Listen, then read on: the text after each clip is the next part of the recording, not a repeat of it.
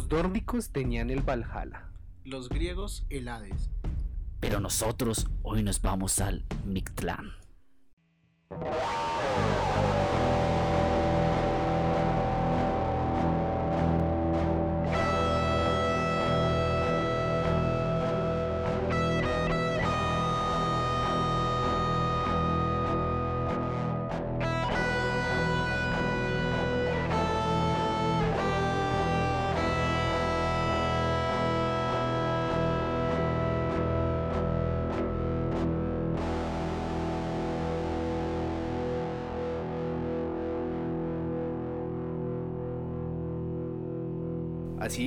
Lo escucharon en nuestro intro de este capítulo, hoy el equipo fue un poco más allá.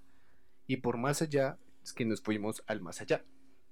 Y como siempre está conmigo Jorge. Sí, nos fuimos más allá, literales. O sea, sí, sí, sí. No, no hay que morirnos al parecer para hacerlo, pero hey, esta máquina me parece lo máximo. O sea, mi papá me decía, es que los eh, Renault 9, los Renault 4 son una bacanería, pues nada le gana un chevete que viaja por el tiempo y el espacio y por universos paralelos. Nada le gana esta chimba. Nada de nada. Y también me encuentro con el otro, el copiloto de siempre, Camilo. Hoy estamos listos para atravesar todos los ríos del inframundo que se nos vengan al frente. Creo que sí trajeron sus monedas. Claro, una moneda de oro que me que para entregarle a ¿cómo se llamaba? dos a Caronte. Eh, ah, eran dos. Ah, En- con Caronte son dos, que son los Sí. que se le ponen en los ojos cuando los entierran. Ah, venga, ¿me presta? Y Tengo una de jefe, ya 50. cerramos. Mente. Y Ross, Ross que siempre viene con nosotros. ¿qué, ¿Cuál será el más allá para él? Eh, Marica, no sé, buena pregunta. El más para acá para nosotros. Claro que sí. Y así como lo acabamos de escuchar, hoy vamos a incursionar en tierras desconocidas para nosotros, donde solamente puedes entrar si estás muerto o tienes nuestra máquina del tiempo, al parecer. Ah, es que así toca. Bien conectados. Esos son los contactos. Entonces, para el capítulo de hoy vamos a explorar nueve regiones. Y es que como muchos o algunos sabrán, eh, algo hay de simbología en nueve mundos. Nueve mundos son en la mitología nórdica, nueve los círculos del infierno que dijo Dante Alighieri habían.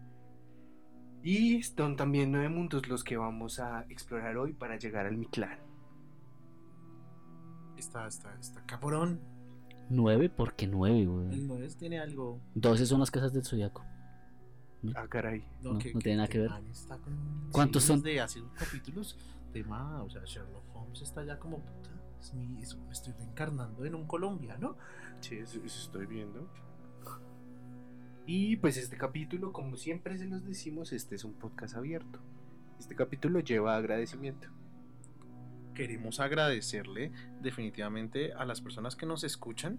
Y Pero- especialmente a Brenda Gutiérrez, que Ah, fue la que está nos recomendó este tema. Y si usted tiene un tema, por favor, escríbanos, que aquí Nos encanta. La verdad es que yo leí a Brenda ya hace unas semanas y cuando habló de, de, Clican- de Clican dije, no, no tengo ni idea, ¿sabes?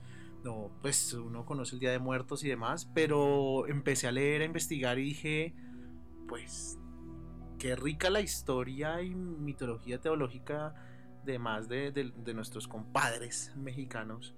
Eh, y la verdad es supremamente interesante, así que va, metámonos de hocico, de jeta, Claro que sí. como decimos acá. eh, y De vamos hocico, a, de va- hocico. Eso, vamos a motar, va- vamos a morirnos. Vamos. Claro que sí. Y es que para empezar con esto tengo que contarles que de acuerdo a la cosmovisión mexicana, el Mictlán, o para nosotros en nuestro burdo español de ahora, lugar de los muertos, era el nivel inferior de la tierra de los muertos.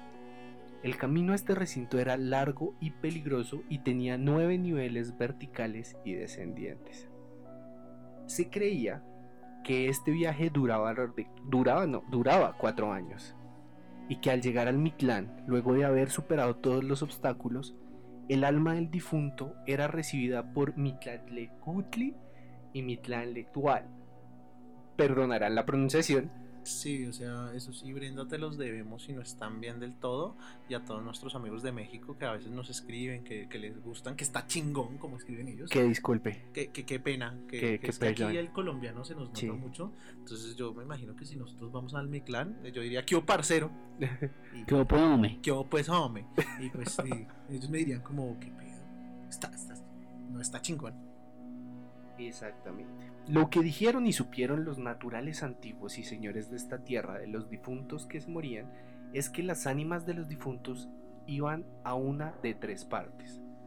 La una es el infierno, donde estaba y vivía el diablo que se decía Mictlantecuhtli y una diosa que se decía Mictlantecuhtli, que era mujer de Mictlantecuhtli. Pues eran esposos. Ahí se- eran como, éramos los chinos y era como, eh, ¿usted cuál se lleva? ¿Usted se portó bien? ¿Se portó mal? ¿A ¿Cuál? O sea, eso siempre aplica, ¿no? Eh, digamos que eso eh, en todas las religiones, eh, casi siempre, hay- para los buenos hay cosas buenas y para los malos hay cosas malas. de pronto defectos. Siempre ha existido esa dualidad y está representada No en todas, porque digamos, exacto, sí, digamos, no en los nórdicos, en los nórdicos sí, puede ser un hijo de puta, pero si morías en batalla, pues sí, estaba cool. No importaba tanto.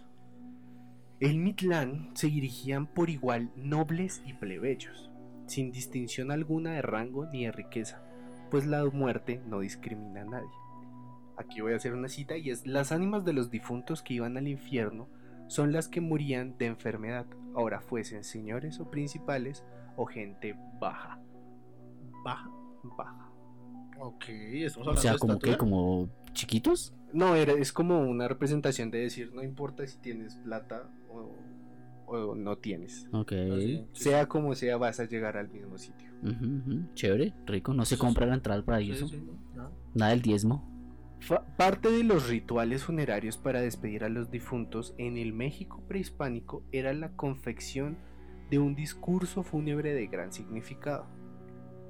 Acto seguido, el difunto abandonaba este plano terrenal y despertaba a la orilla de un río, que sería la primera de las pruebas para encontrar el descanso eterno de su alma. Este viaje no era una tarea sencilla, pues cada nivel ponía a prueba su carácter, convicción y resistencia. Entonces, ¿cómo vinieron hoy? Porque el camino es largo, va a durar cuatro años. Listo para pelearlas todas. Go, go, go. Exactamente. Vamos, vamos equipo. Y para esto vamos a entrar en materia al primer nivel. El primer nivel, conocido como Chiconahuapan, Me, me encanta el, el México antiguo de Cristian. también llamado Itzuinatelán o lugar de perros. Me Lugar de perros me gusta, sí, lugar de... Llamémoslo lugar Ah, de sí, perros. listo, bautizadísimo. El lugar de los perros, El lugar de los perros. que se dice el perrito. Ajá. Este sitio estaba a la orilla de un caudaloso río, que el muerto debía atravesar con la ayuda de un choloicicuitle de color parduzco. Los cholotzicuitle son eh, este perro propio de, de- de- de la zona eh, pues mexicana. Es este peladito, o sea, sin, sin cabello, o sea, depiladito, bonito, negro, que se ve hardcore. Hay unos que saben, están bien a- a- acuerpaditos y uno dice, puta, están mamadísimos. Exactamente. Y, claro. ¿Alguien vio Coco? Así Sí. como el de Coco. Como el de Coco. Pero Bueno, Coco no mamadísimo, o sea, mamado, ¿no? No, ese estaba normal. si yo voy Pero a es que hay otros que sí, yo quiero a mi Pura masa. a, a mi perro depilado fuerte, hardcore, que me lleve y me traiga. mamadísimo. Mamadísimo. Yo quiero a mis perritos. Sí, aquí cara- el joven tiene perritos, entonces él- también se dice que según sé en este nivel, si usted ha sido bueno con sus mascotas, eh, estos perros nos ayudan o, o- o- o de plano dicen no. ¿Le van a ayudar, Camilo? Un motivo, claro que sí. Un motivo más para no ser un Un rabón con los animales, sí. Sí, Un sí, motivo más. desde Colombia decimos no sean hijo de putas. Sí. Exactamente. Si Tal usted ve cual. un perro en la calle, abrácelo. Abrázelo, Del amorcito. cariño, eh, cuide mucho a sus mascotas. eh, esto sí, digamos que es ser buena persona, no importa si, si vas a pasar por el primer círculo del infierno eh, mexi- mexicano, sino solo no, por ser sí. buena persona. Ajá. Exactamente. Y aquí les voy a dar otra cita y voy a aclararles de una vez que parte de la bibliografía de lo que vamos a hablar hoy he sacado de un libro que se llama Historia General de las Cosas de la Nueva España Ándale. del señor Berdan- Bernardino de San Juan. Sahagún, perdón. Bien. Exactamente. Entonces de ahí voy a sacar bastantes citas para cuando les diga que estoy citando algo, es de ahí. Vale. Ok. ¿Vale? ¿Qué, qué, qué Cítelo en, en, en APA, por favor, Sí, ¿o no? Es que- Claro que sí. Alguien no va a llegar al Mitlán. No, vamos a llegar todos completos. Sí. Entonces, cita el primer nivel. Aquí abro comillas. Y más hacían al difunto llevar consigo un perrito de pelo bermejo y al pescuezo le ponían hilo flojo de algodón. Decían que los difuntos nadaban encían del perrillo cuando pasaban un río al infierno que se nombra Chiconhuapan. Entonces, el color era muy importante, puesto que si se le pedía ayuda a un perro de color blanco, este se negaría, y si se le pedía ayuda a un perro negro, este no aceptaría la tarea. O sea, Dicen, es cafecito, sí o sí. Dicen que el difunto que llegaba a la ribera del río luego mira al perro. Si conoce a su amo, luego se echa nadando al río. Hacia la otra parte donde esté su amo y lo pasa a cuestas. Como él Ah, está al otro lado del río. Si lo reconoce, Se él viene se va por a él. y lo va a recoger. O sea, usted. son posiblemente mascotas o, o animales que nos conocieron en nuestra vida. No lo en sé. nuestra vida. Porque se supone que y si usted tuvo un perro negro o blanco, no, no, o sea, no, no entiendo esa parte. Esas son representaciones, porque pues hay mucha gente que también no tuvo perritos en la vida. Por eso es que hablamos que no solamente es como sé bueno con tus mascotas, sino con los animales. Por ejemplo, si usted tuvo un gato, baila. Eh, creo que sí. Y un segundo. Eh, ya, pues. Pero sí, o sea, la otra es que nos cargan, ¿no? Es como hechos encima, go. Exactamente. Bueno, están, están mamadísimos, se los dije. Usted, esta usted causa- comente abajo, por favor, si es team perro o team gato. Team- Aquí les- No, pero soy team los dos, es que pues, Yo también soy gatos. team los Porque dos. habría de elegir. Sí, exacto. Pero le estamos diciendo a la gente de Ah, la nuestro gente sí podcast que escoja, sí, comente. sí. Y si yo, no, team los dos. yo también tengo los dos, diría que sí, team los dos, pero honestamente soy mucho más de perritos que de gatos. Aunque amo a mi gato y todo. Es cierto, es cierto. Amor para, amor para repartir. Vale, volvamos al bot. Por esta causa los naturales, los naturales, aquí cuando re- me refiero a naturales quiero decir los autóctonos. Sí, O sea, el propio mero mero macho mexicano. Exacto. ¿Y nosotros no? Eh, pues ya estamos acá. Ah, bueno, listo. Ya le entramos. Sí, Por pues, favor. México, acógeme en tu cultura. Me encanta tu comida. Por esta causa los naturales solían tener y criar a los perritos para este efecto, y más decían que los perros de pelo blanco y negro no podían nadar y pasar el río, porque dice que decía el perro de pelo blanco, yo ya me lavé, y el perro de, pelo negro decía, yo me he manchado de color prieto, y por eso no puedo pasaros. Solamente el de pelo bermejo podría pasar bien a cuestas a los difuntos. Entonces no se les olvide, tienen que ser pelo bermejo. El Overmejito, ok, ok. Y aquí acabamos de superar la primera prueba. ¿La superamos todos? Pues yo fui muy buena gente con mis mascotas y con los animales en general, excepto con los que me comía. Lo siento, pero es que, eh, es que están sabrosos. Yo- No es mi culpa, yo intento, ¿sabes? Eh, Culpa al juego, no al Sí, jugador. Sí, sí, ganadora, ganadería sustentable, no, no comprar masivamente. Estamos, ¿sabes? Ese tipo de cosas. Pero eh, con los perritos y los gatitos en su mayoría, fu- full amor. full. Como que en su mayoría, aquí no se descarta nada. No, no, no, también eh, se hace un poquito de, de- de disciplina. Como de "Ey, viejito, ahí no se caga. Eh, "Ey, viejito, ahí- Ese es el sillón. Esa nalga no se muerde, tranquila, solo lo puedo morder yo, tranquila. O sea, ese tipo de cosas, pues es disciplina, pero yo creo, pues como pasé al otro lado del río, pues que me ap- apreciaron mi disciplina. Aquí llegamos al segundo nivel. El segundo nivel, y otra vez les pido perdón, pero pues yo, yo no hice los nombres. Sí. No, no, no, pero, pero los está diciendo, a ver, cuente. Tepe, Tepequetl Monamictalan. Tepecli Monamictlán. Exactamente. Monamictlán. Bueno, O, aquí para lo nuestro intentamos. voto español, es el lugar de los cerros que se juntan. Ok. En este nivel se dice que existían dos cerros que se abrían y se cerraban, chocando entre sí de manera continua. Los muertos, por lo tanto, debían buscar el momento oportuno para cruzarlos sin ser triturados. Marica, esto siempre existe como en los videojuegos, ¿no? ¿Se han visto? La típica roca en Zelda que, que cuando va a reclamar el arma en el Ocarina. Y si uno ahí a veces fallaba y lo, aplastaba la roca o algo, imagínese ahora usted luchar por su alma. Y, y si en su vida no, no se entrenó para algo así, eh, lo siento. Ahí te diste Tu- cuenta tu alma se perdiste que- mucho tiempo. Sí, O sea, si usted está escuchando este podcast y no hizo ejercicio en la mañana, hágase unos eh, salticos ahí.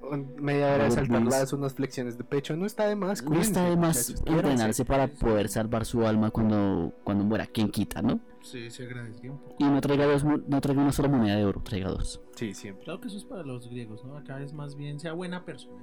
sí. Aquí te puedes guardar la moneda, Camilo. Ah, tranquilo. ya, bueno. También se me olvidaba mencionarles, eh, nuestro punto pasado es la residencia de Xolotl, dios del ocaso, señor del Venus vespertino. ¿Del qué? ¿Venus? Venus vespertino. Ok. Ahora estamos en la residencia de Te- Tepeyotl, Tepeyolototl, Muy, muy bien, lo entendí a la primera, la verdad. dios de las montañas y los ecos, señor de los jaguares. Ok, pues es de los cerros y de los cerros que se abren y se, y se cierran. Ajá. Porque ese, es, literalmente está hablando que hay montañas que están al frente y se están abriendo y cerrando y nosotros tenemos que pasar. ¿Cuál es el castigo y cuál es eh, el pecado? Exactamente, o sea, ¿por qué es que recibimos daño en ese momento? O de si... Eh, no, pues lo puedes recibir si no pasas en el momento oportuno. Aquí Yo no se trata es ni de castigo ni de pecado, o sea, todos Sí. tenemos que hacerlo, todos. Exactamente, como te dije. Es una prueba de entra- habilidad. Exactamente, entra el rico y el pobre, entra cualquiera acá. Tiene que pasar todas estas pruebas.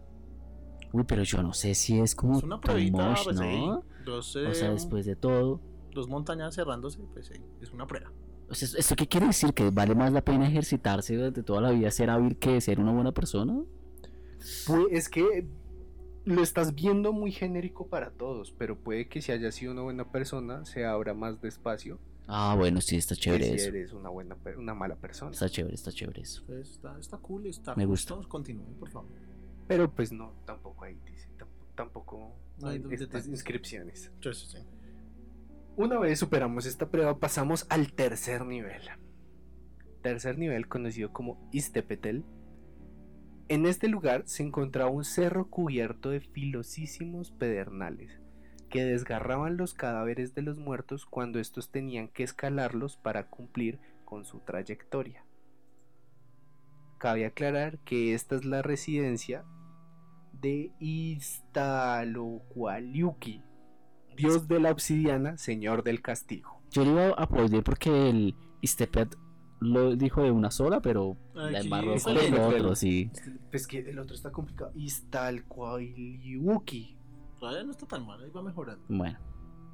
5 de 10. Es el, el- el- el dios de la obsidiana, ok. Eh, el señor del castigo, quien en el pasado eh, fuese el custodio del dios sol durante las horas matutinas, como el dios de la aurora. Él, quien cegado por los celos, quien se atreviera a atacar al dios sol, recibía un contraataque que le dejó ciego permanentemente, debido a una flecha que se atravesó en la cabeza, siendo además castigado por su falta al tercer estrado del Mictlán por los dioses creadores, teniendo la tarea de henchir con filosos pernales el cerro. O sea, él le pusieron de tarea, de tarrea, De de tarrea. tarrea. Sí, sí. Hágame esto súper complicado, yo veré. Sí, o sea, complica esta mierda, y básicamente esto es una montaña con filos, con Que piedras, usted tiene que eh, escalar. y que estos filos están hechos para que usted se le caiga la, la carne y Exactamente, pues está dividido en dos regiones con fuertes vientos indispensables para que los muertos arrojasen todas sus pertenencias, como ropa, alhajas, armas y despojos personales. Vientos tan fuertes que levantaban piedras y cortaban a los cadáveres de los muertos con múltiples puntas de pedernal al recorrerlo. Ok. Este complejo está dividido en dos regiones diferentes llamadas Cehualoyan y Pancueclatayan. Ujú. O sea, ahí la cosa es que es una montaña bastante empinada, llena de chucitos, de, de espinas, de, de- de- de cosas eh, sobresalientes de piedra que terminan a ti afectándote y un viento muy muy fuerte. Y la cosa es que supuestamente es para que tú te separes de, de tus bienes materiales y como de, ¿sabes? Vaya en pelotico. Pero digo yo, bueno, bueno, bueno, bueno, bueno, ya de por sí. Como llegó a este mundo. Sí, sí, pues así Uno llegué. versus una pero-. Exacto, y yo pues salí después de la mojada con el perro y después, si no me aplastó fuerte eso, pues no sé qué más quiere que diga. Exactamente. Y pues una vez superan este nivel, pasamos al cuarto. Y no, no me refiero a ese cuarto, no sean degenerados, al cuarto nivel. Ah, Itzeyecayan. El lugar de los vientos de obsidiana era un sitio desolado de hielo y piedra abrupta. Se trataba de una sierra con aristas cortantes compuestas de ocho callados en los que siempre caía nieve. Básicamente esto es caminar por ocho cerros llenos, bueno, más que llenos de nieve, con un invierno eh, constante. ¿Sabes? Un lugar donde, no sé, que, como andar por la Antártida. ¿Quién sabe por Ah, bueno, se supone que son en total cuatro años para superar todo este tiempo, ¿no? Exactamente. Brutal. No Y- sé, ya como que no me está gustando este pues ya reto. estamos acá a mitad del camino. Sí, viejito, ya tocó andar. Y no siquiera estamos a la mitad. ¿Ese es el cuarto? Sí, es el cuarto. Ah, viejito, sí, ya vamos llegando al final. Aprieta, no, No, apriete fuerte, apriete fuerte. Sea, esto es un camino, hermano. Usted, pues, esto es Hispanoamérica. Se aguanta. Aquí es con garrita. Aquí es con garrita. Aquí es con callito en los pies. Sí, sí, sí, Exactamente. aquí Listo, sufriendo y apretandito. Yo sé que también ahí en los en el Hades y en los círculos del infierno también es hardcore, pero, pero aquí no nos andamos con chimbadas y desde el punto uno ya tenemos perros trasquilados. Entonces, Los del fuertes. primer mundo que nos escuchan, por favor comente aquí cómo es su, su infierno, a ver si también les Sí, toca sí, más. Dependiendo de la teología. más primer Este es tan serio que al principio necesitamos ayuda. Sí, Gracias a los perros. sí. Oye, ¿y el perro que se quedó? Sí, sigue, bienvenido. Bienvenidos, eh, soy San Pedro. Este punto, el cuarto paso, es la residencia de Quinto, quinto, quinto. Ah, ok. ¿sí? O... Sí, en el otro no lo voy a pronunciar. Dios del viento del norte. Entonces, como les dije, es una extensa área congelada con ocho callados de piedra abrupta de ariscos cortando donde siempre caía nieve.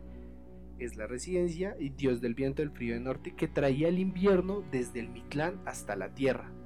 Es muy fuerte y de violento carácter. Sus hermanos eran Huistecayotl y.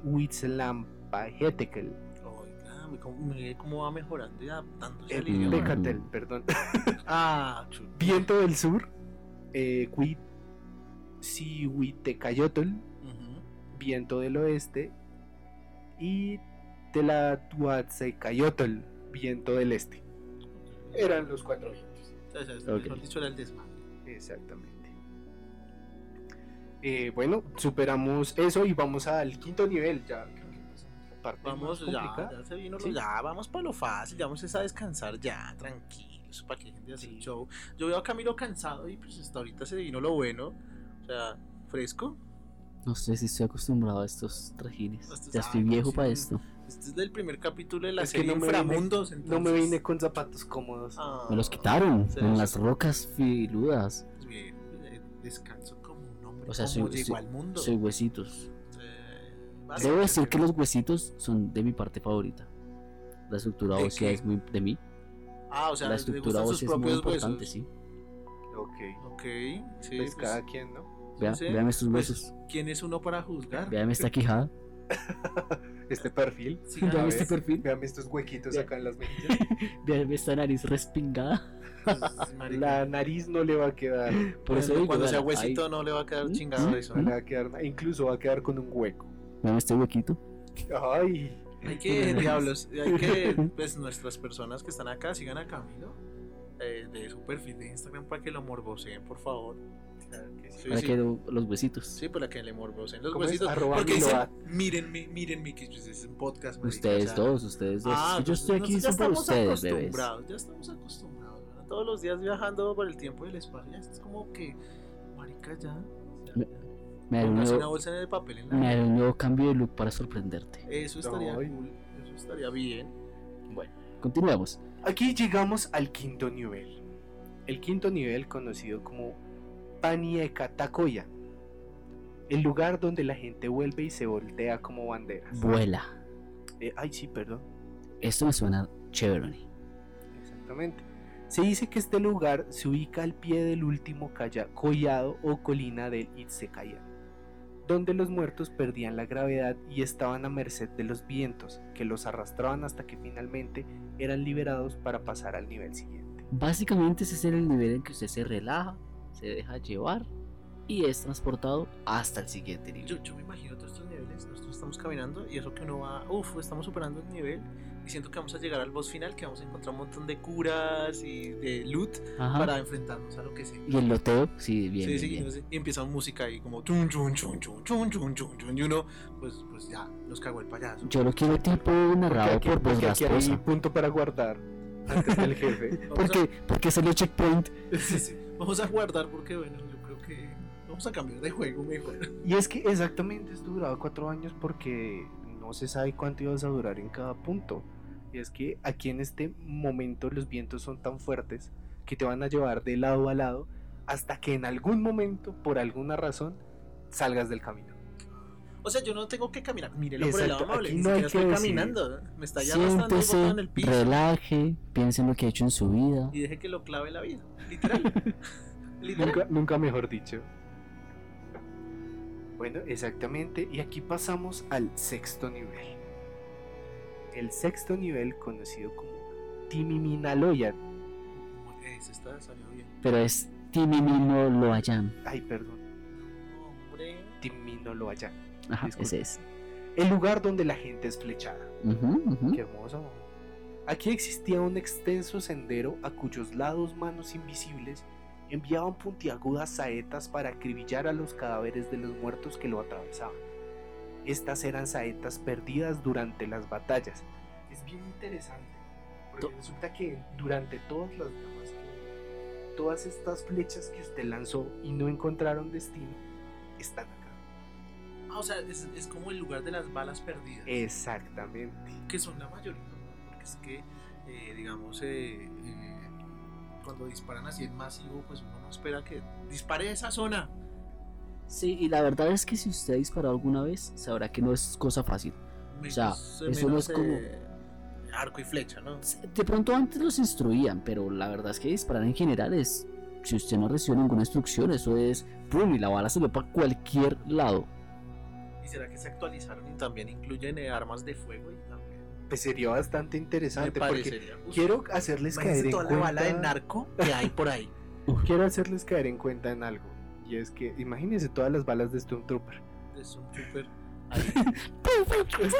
Ninguna da, Uno caminando ahí. los láseres que pasó. ninguna. O sea, ahí sí eh, le digo a los compañeros de México, nosotros sabemos de narcos, sabemos que hay mucha bala ahí perdida. No, ellos también. Sí, sí, sabe, saben, sí. ellos saben, nosotros somos hermanos de sangre. Yo sé que ni México me, me entiende cuando yo le digo.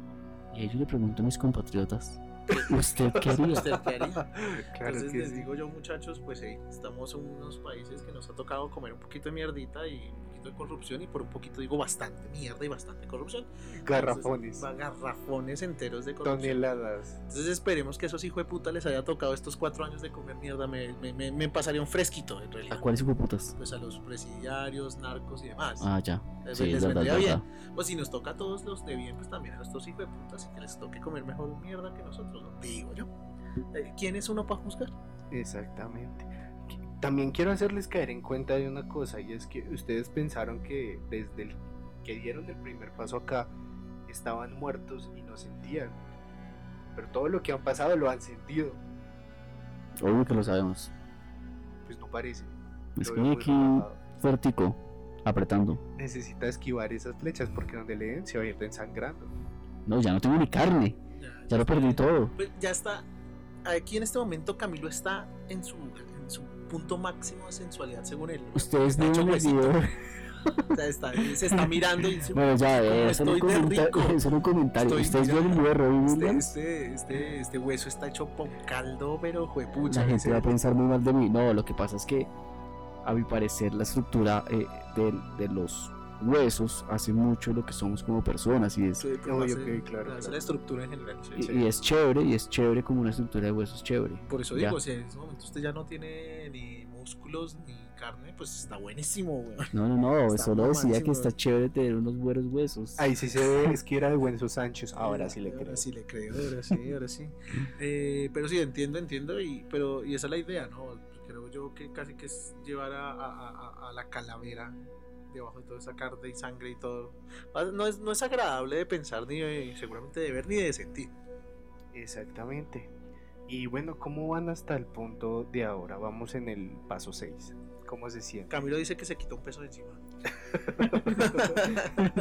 El peor, la peor parte. La peor parte. Ay, no, pues, ¿sabes? Me La peor parte ya la dejé atrás. ¿Qué le queda? Dígame qué le queda. Los intestinos. Así los intestinitos Sí, los todavía tiene. tiene intestinos, tiene corazón. Siempre. Sí, Y alma. hasta el final, papá. ¿Sí? Cuando llegué al final le digo, mire, ya no puedo darlo más, señor técnico, lo di todo acá en la cancha. Pues no se les olvide que son nueve mundos y vamos a entrar al séptimo. Hágale, estamos El listos. séptimo nivel conocido como, esos intestinos. Que nos fuimos. como Teocoyohuehuealoyan. Uy, qué Mm. bien. Bueno. A ver, Camilo, ¿qué? ¿lo dijo bien? No, no, no, sí. Camilo es un mexica de toda la vida, marica, Sí, claro, se le ve le ve. lejos. No. Sobre todo por es ese que no. Bigotico azteca. Bueno, bueno, bueno. bueno, bueno. va. Exacto. Pues si tenían corazón, despíanse de él, porque aquí los jaguares abrirán el pecho del muerto para comerse su corazón. No. Ay, viejito, pero, pero, marica, por Dios, o sea, primero mi ex, ahora ustedes, hola, no pasen eso. que ¿Por qué? ¿Por qué un jaguar aquí? ¿Qué onda? ¿Qué- qué- ¿Y por qué hasta el séptimo? ¿Por qué no cuando tenía el perro para que nos diéramos así, tin? A ver cómo fue. Pues ese nombre que les acabo de mencionar traduce literalmente lugar donde te comen el corazón.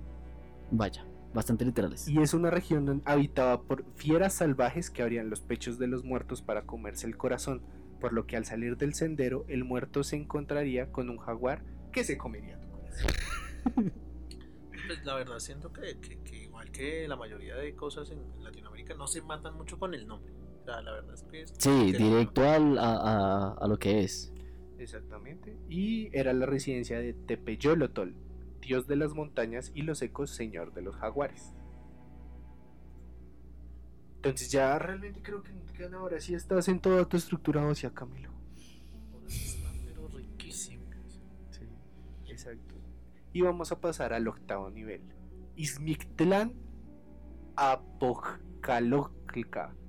Poca loca, poca loca. Sí, está complicado, ¿no? Sí, sí, sí. Entonces, no es fácil, no es fácil. Sí, si usted cree que pasar estos niveles es difícil, sea, ¿Qué tal es como llegar usted al final y dice, bueno, eh, enumérelos y dígalos y si no arranque desde el Sí, principio? Es Ah, que no. bueno, listo. Lo dejamos pasar si se lo sabe todos. Ah.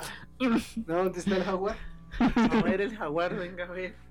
Exacto. Eh, octavo nivel. Eh, no, no lo voy a repetir. Lugar donde se tiene que cruzar agua. Ok.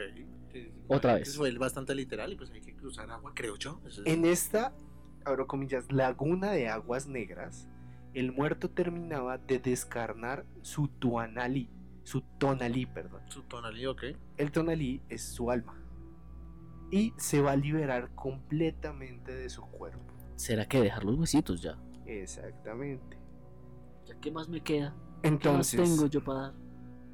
En esta región se encontraba la desembocadura del río Apanuacuatalhual.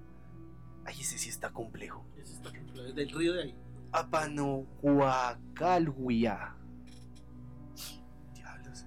Una masa de-. Una masa acuática de agua negra donde el muerto ya sin corazón se batía por largo rato en las aguas negras para salir.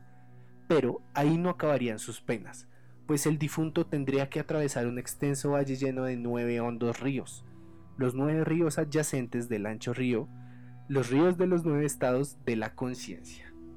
¿Cuáles son esos? No, son los ríos de los nueve estados de la conciencia. Ok, a ver. O sea, tiene conciencia, tiene río, tiene nueve estados de río, papá. Exactamente, aquí ya aquí ya estás liberado de todo tu ser carnal. ¿Sí? Acá eres solamente tu esencia, tu alma.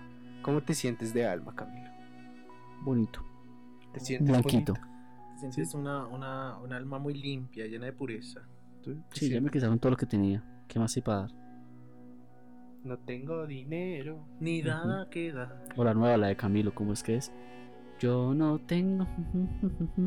Yo no, no me la se, sé. le, se le da muy bien. Sí, se le da re bien. Él es el que me está corrigiendo. Sí, él es el que me está corrigiendo. Bueno, pues felicidades muchachos, llegamos al noveno nivel. Bien, estoy, ah, estoy listo. Estoy, este es el entrenamiento. ¿Para cuándo ya terminamos el calentamiento? Dale.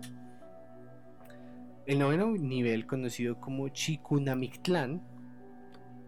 Y aquí el muerto debía atravesar las nueve aguas del Chico Huanuapán Y una vez superado este último obstáculo, su alma sería liberada completamente de los padecimientos del cuerpo por Mitlanlecutli y Mitlanlecual, Cuatl, esencia de la muerte masculina y femenina respectivamente. Para transitar estas pruebas, el difunto debía ir surtido de algunos amuletos y pertenencias para facilitar su camino. Entre agua, mantas, armas y papeles que dos oficiales le colocaban diciendo, abro comillas, Veis aquí con que habéis de caminar, y poniéndole entre las mortajas, y así amortajaban al difunto en sus mantas y papeles que estaban emparejados, poniéndolos ordenadamente entre él, diciendo, veis que con que habéis de pasar en medio de esas sierras que están encontrándose una con otra. Y más le daban a difunto otros papeles diciéndole, veis aquí con que habéis de pasar el camino donde está una culebra guardando el camino. Y más daban otros papeles diciendo, veis aquí con que habéis de pasar a donde está la lagartija verde que se dice Shoxitonal La lagartija, sí, la lagartija. Sí, y más decían al difunto, veis aquí con que habéis de pasar ocho páramos y más daban otros papeles diciendo, veis aquí con que habéis de pasar ocho collados y más decían al difunto. Y así le recordaban todo lo que había pasado. Es un resumen. ¿Cómo, cómo logra No, no me voy a decir que lo quieras repetir. Yo, No, no, no. La lagartija, yo entendí. Lo tengo clarísimo. Pero ¿cuál era la pregunta? Pues no, que no sea repetir. No, no, no, no. Me preguntaba es, uno, uno cómo se supone que todos los eh, tributos se los entregan a uno a la entrada del, nueve, del noveno paso, porque si no, ni modo, o sea, Pues es que ese es el reto. Puedes empezar con tus cosas, te enterraron con tus amuletos y Ajá. demás. Pero el punto está en que llegues con ellos al noveno paso. entonces sí tengo que atravesar todo con eso. No, Pues ni sí. modo.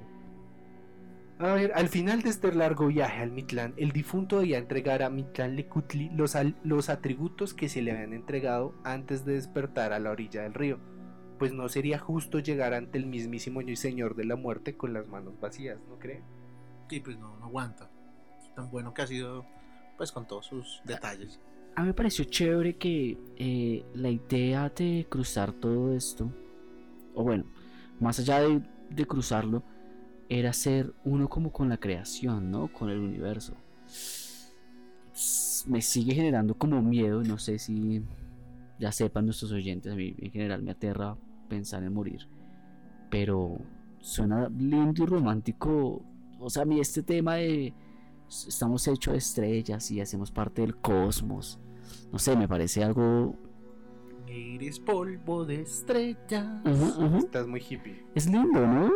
Es bacano. Y yo creo que aquí hay un valor intrínseco más importante y es cómo durante estos nueve pasajes te deshaces de todo. Sí, De todo. Literalmente es de todo lo que no eres tú, de lo que no necesitas. lo que no es tu esencia, pues, Pues brutal. Eso me parece chévere, ¿sabes? excepto los regalitos que tus- traer. Exacto, prim- pero antes, ¿sabes?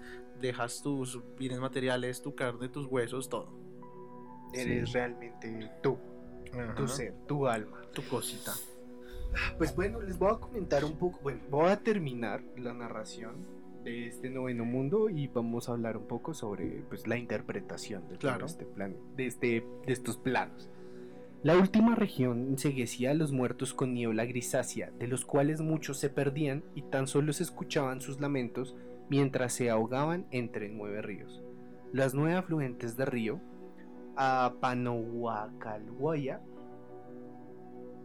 los nueve ríos de los nueve estados de la conciencia, en el primer nivel el muerto estaría luchando constantemente por sobrevivir, reflexionar su existencia en vida y observar cuándo debe batallar para sobrevivir y ver también cómo los muertos que están tratando de sobrevivir, ya que cuando eres capaz de ver el esfuerzo de otros, se valora y tu condición mejora.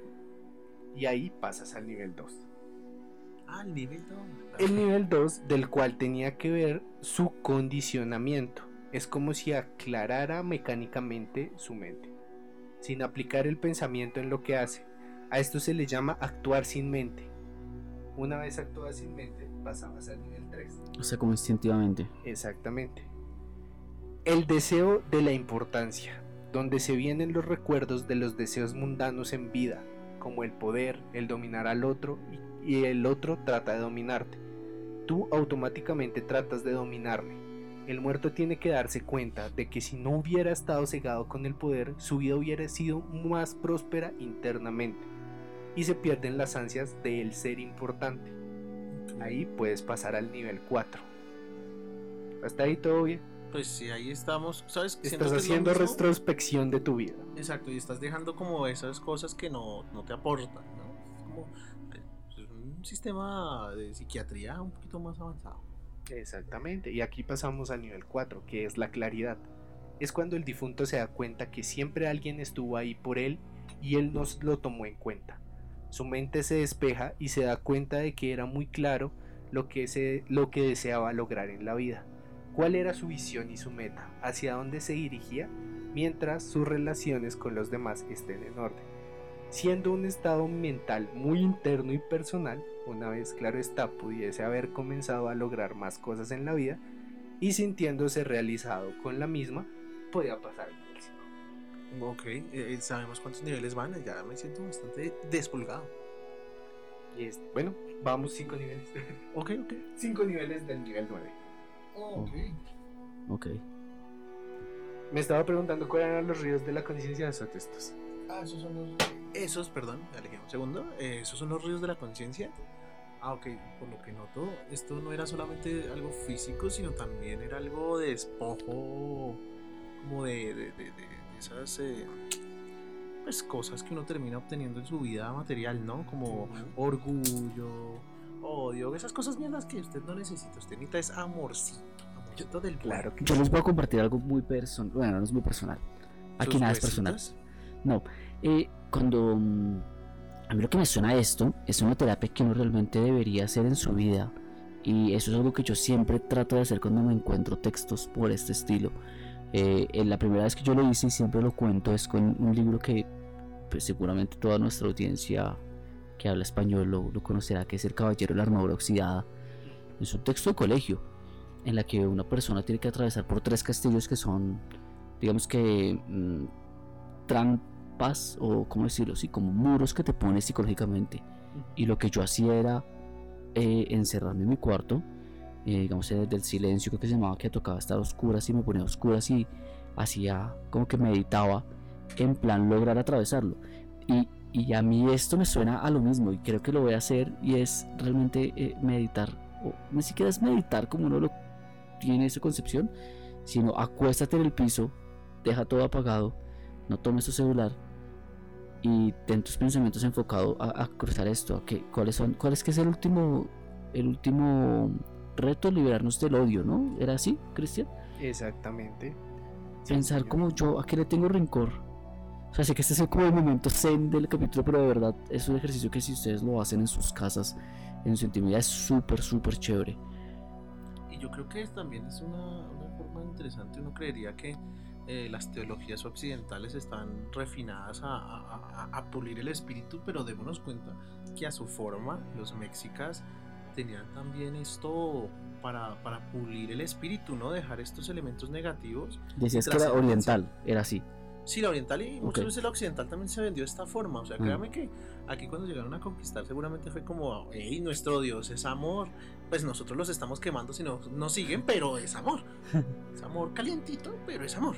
A lo que voy es Amor que... con mano dura, Amor con mano dura. Amor de te golpeo porque te quiero. amor de corazón grande, ma- mano firme Mano de corazón. grande.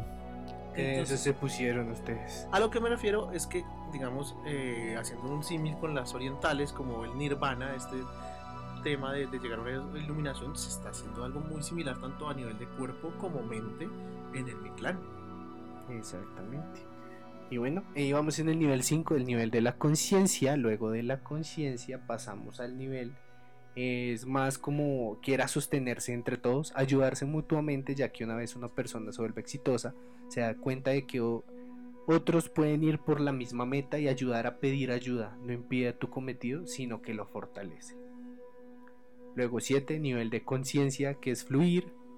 8. Nivel en que el difunto tendría un estado de plenitud. Y así llegamos al último estado, que es el 9, el nivel de la unidad, donde no había división dentro o fuera. No había existencia separada y el difunto era un todo con todo, donde finalmente dejaba de padecer tras una larga trayectoria de cuatro años a través de las regiones infernales, los muertos acababan y fenecían liberando su alma al Tonali, logrando así el anhelado descanso ante la presencia del Señor y Señora de la Muerte, Mitanlecutli y Mitanlecuatl. Sí, según recuerdo, eh, ellos ingieren a las personas, ¿no? Y hacen Exactamente. parte del Se universo. toman, se comen tu alma. Se comen tu alma. Y Le dicen, y abro comillas, Hágale. ha terminado tus penas, vete pues a dormir tu sueño mortal. A través de los nueve infiernos del Mictlán deambulan una gran multitud de personificaciones entre las regiones del inframundo. Entre ellas estaba Mikisetel, Mi, que es la muerte, Mikkapelatacali, que es la tumba, Nexetepewa, que son las cenizas, Nexo chococho, que es el miedo, El cocho cocho, sí.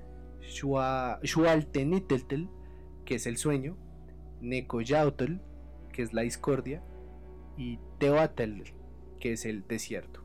Y así hay muchísimas que hay. Que, que no vale la pena mencionar. Exactamente. Porque bueno, está, está muy bien saber que existen, pero pues tampoco repetirlas hasta que se note que lo estamos haciendo muy mal. Entonces, la verdad es que nos estamos esforzando. La verdad es que pues, los nombres que tenían, no solamente los, los mexicas, también cuando hablamos de otras culturas como los muscas, incas y guaraníes, uno decía, pero estos mens, ¿cómo hablaban? Eh, O sea, claramente eran otro tipo de idiomas y corrientes de comunicación, porque, claro, nosotros terminamos adoptando el latín y el español como madre, y pues para nosotros es normal, pero yo me imagino que cuando las primeras eh, indígenas intentaron aprender nuestro idioma habrán dicho lo mismo. O sea, ¿cómo es que no, usted no dice Quetzalcoatl como yo digo, sino usted dice, no sé, eh, Papa Francisco? Jesus, Jesus. Jesus Christ. Jesus Christ.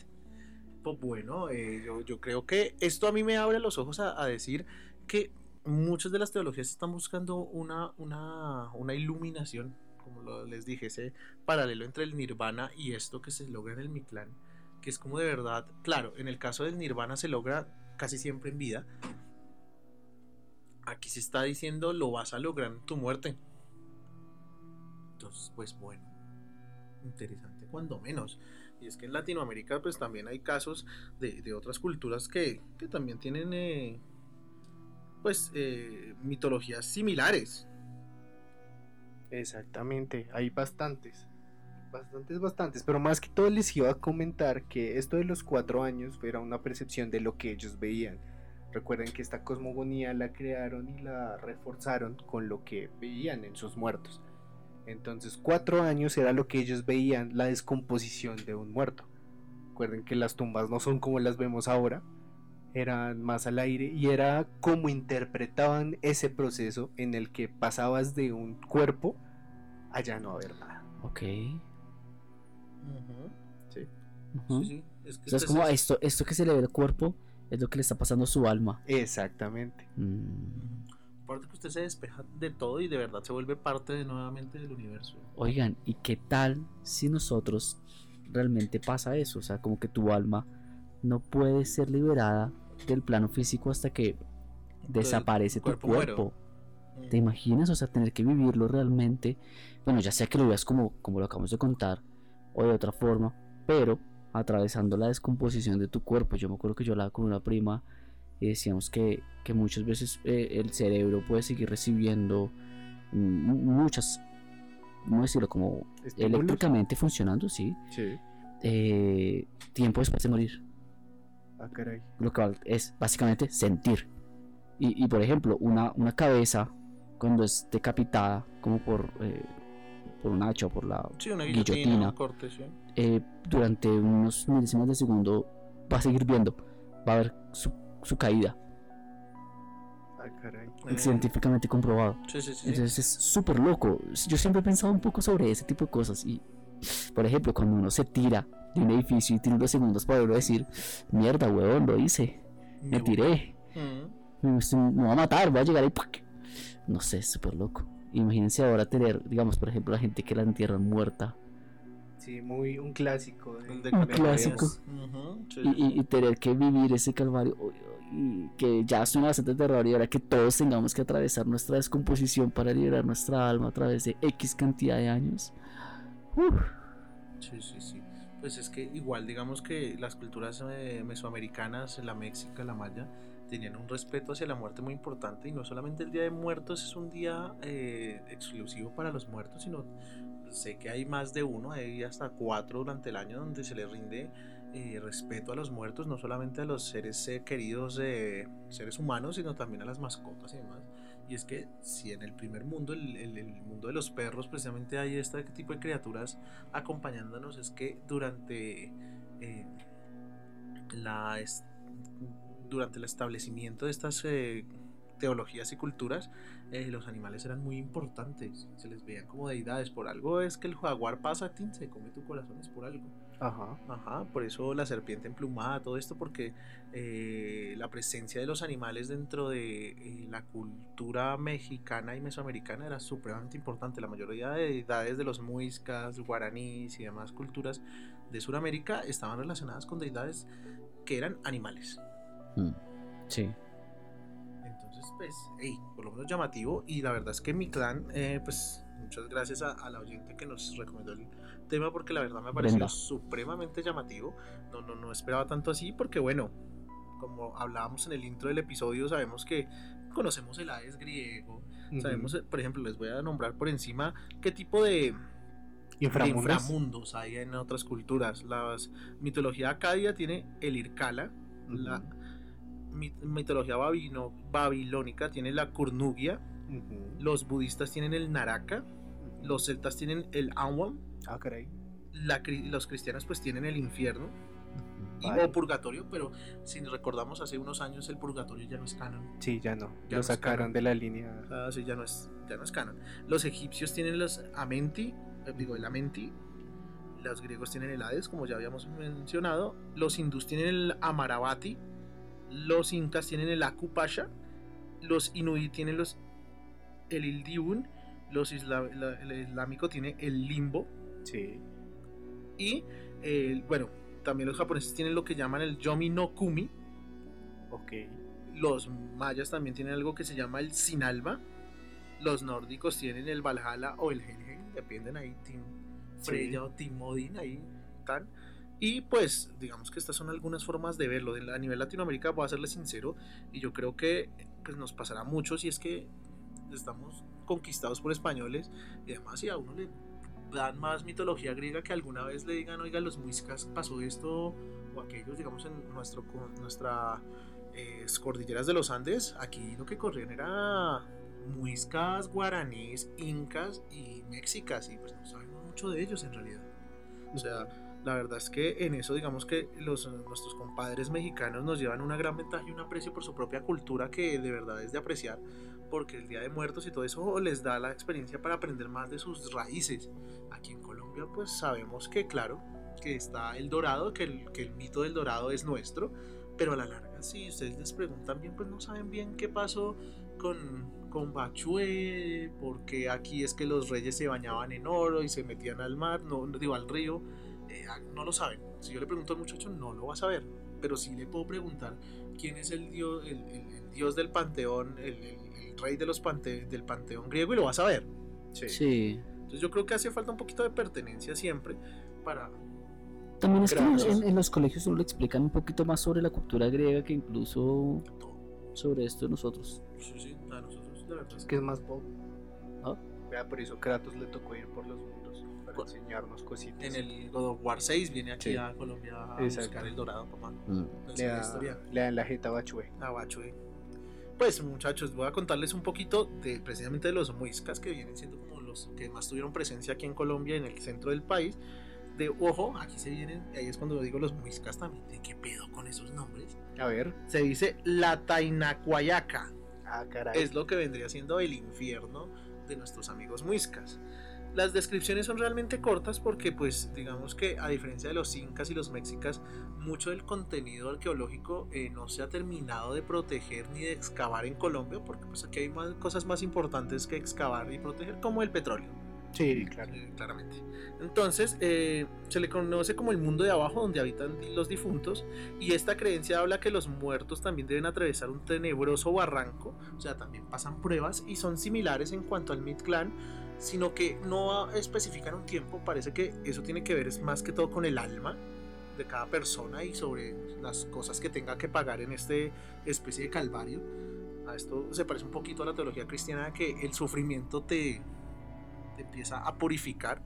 Entonces en este caso es un gran barranco y tienen que cruzar un río montado en una balsa hecha de tela de araña, Ah, ok. como los elefantes, que se mecen en una tela de araña. Sí. Eh, pero en este caso es porque sí reconozco que los muiscas tienen un par de deidades relacionadas con, con las arañas. Y ustedes matándola en la casa porque Eh, no, jamás, en clima frío menos, no son venenosas, tengan en cuenta muchachos, las Ajá. arañas en clima frío no logran generar veneno, así que pues, eh, por ejemplo en Bogotá todas son amigas porque se comen los Te zancuditos, protegen de los te zancuditos. protegen de, De, de- de- de- acuerdo. esa- del dengue, de esas cosas malas. Ey, si van a tierra caliente, sí, ya, ey, si está peluda, pues, mira, no, y estoy hablando de la araña, corra, güey, está, corra, corra, men, porque las he visto brincar y qué susto. Yo soy amigo de las arañitas, la verdad. Sí, Team ¿no le araña aquí en que Bogotá. Pero, men, qué susto, güey, siento que es como... Nunca les he visto como la primera fase de, de- de los aliens que te saltan en la cara, ¿cómo se llamaba? El, el xenomorfo, sino el primero. Sí, la mano, la agarra, la. Uy, se me olvidó el nombre. Ey, men, eso yo siento que me va a pasar lo mismo y me va a inyectar un veneno dolorosísimo y ey, no. A mí me dan escalofríos. Yo una vez vi una tarántula y. Uh, me pasó escalofrío. No sentí miedo. Yo creo que lo que hay que hacer es tratar de tomarlo con calma porque si no, si pones tensa la araña. Pero, pero. Mira, habla los a Respeto. cualquiera de los ocho. A cualquiera de los ocho. Respeto bueno. a estos animales. Pero eh, efectivamente, esa balsa y todo eso, llamada. Ah, bueno, la balsa tiene un nombre. Voy a intentarlo nuevamente. Este, el muisca no se me da bien, lo siento por mis antepasados, que fueron torturados y conquistados. Eh, llamada Sof, Sofpaxine. Eh, Ok. No estuvo mal, no estuvo mal. Estos navegan durante a días o meses duran, en las entrañas de la Tierra.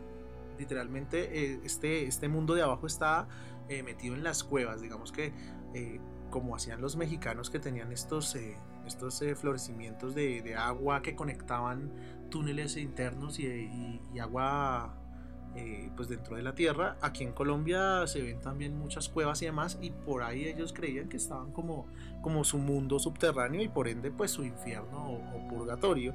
Y ellos dicen que durante meses eh, navegan por las entrañas de la tierra, donde encuentran campos de cultivo y hay un sol dentro. Entonces podríamos hablar de la posibilidad de la tierra hueca que tanto le gusta a, a gente conspiranoica así de, de clase alta.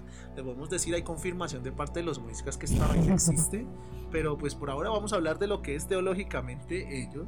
Y esto es como el resumen. Al parecer ellos obtienen es una trascendencia a partir de castigos o beneficios que encuentran en este, en este mundo. Y es que, digamos que en las culturas muiscas era trabajar y buscar un- una posición tranquila para la familia y lo mismo en este otro mundo. Por eso hay cultivos y hay eh, regadíos y hay siembra de maíz. Esto es más como hacen lo mismo pero en un lugar lleno de paz, amiguitos. Esto por el lado de los muiscas. Les voy a contar del Ucupacha, que viene siendo pues su versión inca. Esta tenemos un poquito más de información porque los peruanos eh, son también muy fans a, a su cultura y los envidio un poquito. Yo gustaría Sí. saber un poquito más de, de los muiscas. Se dice, se le definía como el mundo de abajo, que era el mundo de los muertos de los, y de los nonatos. Ok. de que todo lo que se encontraba bajo la superficie terrestre o acuática, eh, cuevas o la abertura terrestre, era una, un puente de comunicación con el Ucupacha. O sea, literalmente el Ucupacha era algo físico. Tú podías llegar ahí. Un Físicamente. vivo desde podría aquí. llegar al Ucupacha y decir, ¿qué perro? Te moriste, pero aquí llegué a cobrarte yo lo que me siento- debes. Yo siento que antes existía mucho esto, o sea, había una, una- había una intención de hacer físico los mundos espirituales. O sea, por algo digamos que bajo la tierra estaba el infierno y en el cielo estaba el cielo.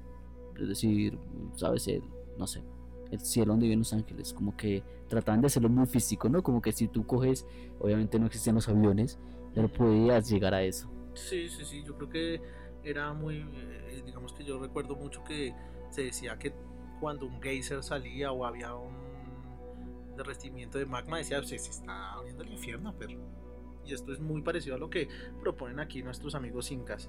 Eh, los incas dividían sus, su, su- su- digamos que su planimetría en cuatro planos principales: el Hayat Pacha, que era el más allá, el Hana Pacha, que era el mundo de arriba, el Kai Pacha, que era el mundo de aquí, donde estamos, y el Uku Pacha, que pues era eh, básicamente donde estaban los muertos. Sin embargo, se dice que es muy semejante en aspectos, eh, digamos que filosóficos, al Yin y Yang de los chinos, pero con su versión del Hanan y el Urin, que lleva a punto de calificar a las poblaciones como superiores o inferiores, dependiendo de, de lo que hablábamos de, de este tema de iluminación. Y esto es debido a, a cómo funciona allá. Se dice que eh, si bien hay una división entre estas personas que están más o menos eh, cercas a estas iluminaciones, eh, el Ukupacha no tiene ciclos, digamos, de, de castigo, sino más bien de reflexión. Ah, los, caray. Los incas son más de, hey, viejo, te estás encontrando a ti mismo. Sí, muy raro que la, en la Biblia solamente exista como te castigas o estás bien. Ajá. Se- igual se, se habla que hay representaciones abstractas. porque Te dice que eh, el animal que representaba al, al Ukupasha era una gran serpiente que se llamaba Maru. Y pues en la lengua quechua significaba que era un espacio eh, más cercano a la tierra. Recordemos que a este es el grupo de la Pachamama, de esa entrega full a que eh, la tierra y nosotros éramos elementos co- complementarios. Y cuando se honra la Pachamama, se hace un rito de fertilidad para que las tierras y los frutos eh, cambien a las ofrendas por sacrificios. O sea, la gente literalmente, por eso los incas tenían sacrificios humanos, era porque uno era parte de esta tierra en algún momento Ajá. y precisamente usted lo que hacía era pues, volver a ella y no había tanto como un, hey, vamos a, a- a de pronto a, quemar nuestros pecados o algo así, era más bien un regreso a, a lo que somos normalmente. De pronto de un poco parecido a lo que se decía de tierra eres te te, volverás. te convertirás. Exacto. Pero bueno, en este caso era más como, como hippie. Ya nos quedaría solo el Xibalba. El Xibalba es de los mayas y es el mundo subterráneo regido por divinidades como la muerte, que es Junjabe.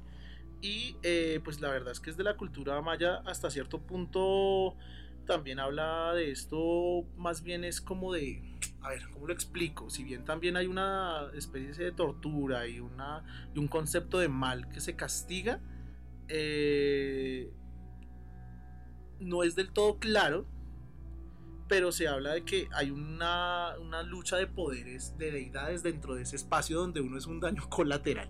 Ah, ok, ok. O sea, uno es como, ve, porque se están matando y porque me usan a mí de proyectil. Las dos eh, grandes deidades son, oh, carajo, los incas también escriben de la mierda, weón. Y es Hun Hunapu Usted escribe la mierda. y Bukub Hunapu. ah, ok, ok.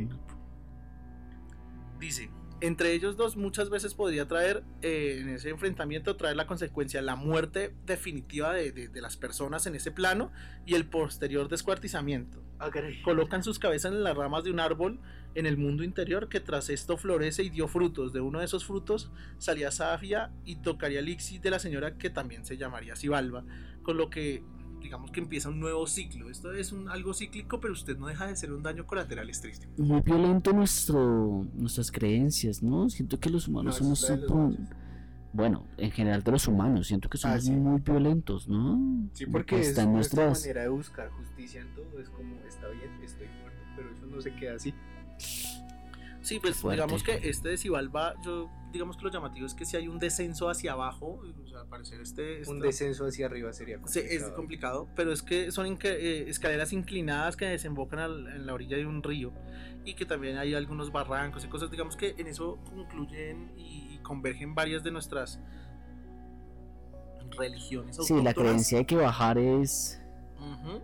Ir Los hacia... muertos están abajo y lo bueno está arriba. Ajá, exacto. Siempre existe como esa dualidad. Y aparte descubrimos otra relación entre todas, el número 9 y el agua. El agua. Digamos, eso es, eso es llamativo. Como el Nilo, que ¿no? En la cultura egipcia, esos- por los, mexicas, ejemplo. los mexicas tenían nueve niveles, pero en Sibalba tenía cinco y están es- es- escritos en el Popol Vuh. Ah, relativamente conocido. Y los voy a nombrar muy, no, gracias. De- rápidamente, son para haciendo referencia a los caballeros del zodiaco, son casas en realidad. Entonces dice, la- el, el primero era la casa oscura en cuyo interior solo habitan las tinieblas, son como los círculos del infierno. El segundo era la casa del frío, donde un viento frío insoportable soplaba en tu interior. El tercero era la casa de los jaguares, güey, jaguares están fuertes, weón, castigando claro. a los pecadores. Donde los jaguares se revolvían y se amontonaban, gruñadas y se mofaban. O sea, eran parecer. El cuarto era la casa de los murciélagos, donde no había más que murciélagos que chillaban, gritaban y se revoloteaban. Y el quinto se llamaba la casa de los cuchillos, dentro de la cual solo había navajas cortantes y afiladas. Esos eran los lugares donde usted iba a terminar, ¿sabe? claro. Dependiendo. Sin embargo, el Popol Vuh habla de una sexta casa, la casa del calor, donde solo había brasas y llamas, o sea, la más hardcore. Donde usted la pasó, fue un hijo de puta, pues ahí termina. Mi familia tiene un terreno en la mesa, Ah, que es lo muy mismo. lejos de acá. ¿Ah? Que es lo mismo que el Popol Vuh, no, mentira. No, no, no. Lo que La mesa es lo- un lo- pueblito cercano a la capital de clima calientico, Sí, para piscinear, para bal- ir al balneario, como Ujú. diríamos por acá. Síganos contando. Y ahí eh, teníamos unas, unas casitas, digamos. Entonces, una de las casas tenía. Sí, sí, sí. No, no, no, o sea, cas- descendencia chocitas, digamos. Eh, Le bajó el rango, ¿no? Ya casita casas, maderita. O sea, de finquita. Sí, continúe. Ok. Y ahí en el techo, que es abovedado así de, de esos de maderita típicos, con Sí. un tejado, pero con huecos, digamos que se hacía, no sé. No era una casa que usáramos mucho. El tal es que ahí se llenaba de murciélagos. Es Ujú. cuando uno revisitaba, una vez hice eh, la gracia de entrar de primeras y se despiertan, se, se revolotean. Sí. Y, y no todo el techo estaba con, o sea, tenía el tejado de, de arriba, de la bóveda, pero no todo, digamos que la parte de las habitaciones era un único ambiente con una pequeña pared que dividía el ambiente general de la parte de las camas. Em, ahí no había techo, no había techo en la bóveda que dividía la parte de las camas.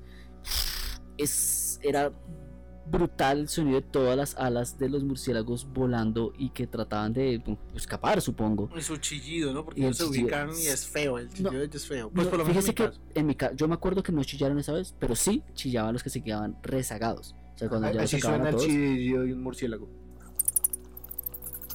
Ok, Así tal sí, cual. sí, pues sí, ah, por lo menos a mí me suena pailita. Sí, sí, sí, es feo. Cuando se queda rezagado uno o así. Aparte que es Ya un trataba susto, que no me daba Todo está oscuro y usted abre de primeras, pues, Claro, ey, Y uno no abre como, ay, abrí. nuevos Sino que yo entré, pantalones. entré hasta el fondo buscando como. Había eh, tocaba ir al fondo para conectar como la energía, digamos, y jalar. Pues era luz por cuerdita. Pues, ajá.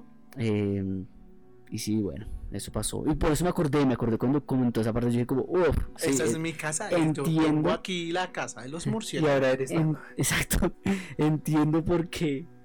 Por qué lo ponen como una casa del infierno o algo así. Y, y- y entenderán por qué me convertí en Batman. Entonces, soy Batman. Soy el Batman colombiano Exactamente. ¿Qué? que anda en Renault 6. ahí. Pues bueno, muchachos, la verdad es que esto es un pequeño recuento de lo que vendrán siendo eh, ese inframundo, más que todo dándole un, un puesto merecido al Mi Clan, porque Sí. creo que uno es uno de los mejores documentados, dos y muy interesante. Estaba malón. Está, está bien interesante, la verdad es que nos encantó leerlo y, y- y- y es uno de esos temas que no esperaba en algún momento investigar, eh, pero me llevó cosas muy interesantes. Sí, claro que sí. Y nada más volver a agradecer. Sí, Porque- un saludito a, a Brenda y a todos los que nos han comentado eh, por cualquier, sabes, por Facebook siempre lo leemos, por Instagram también.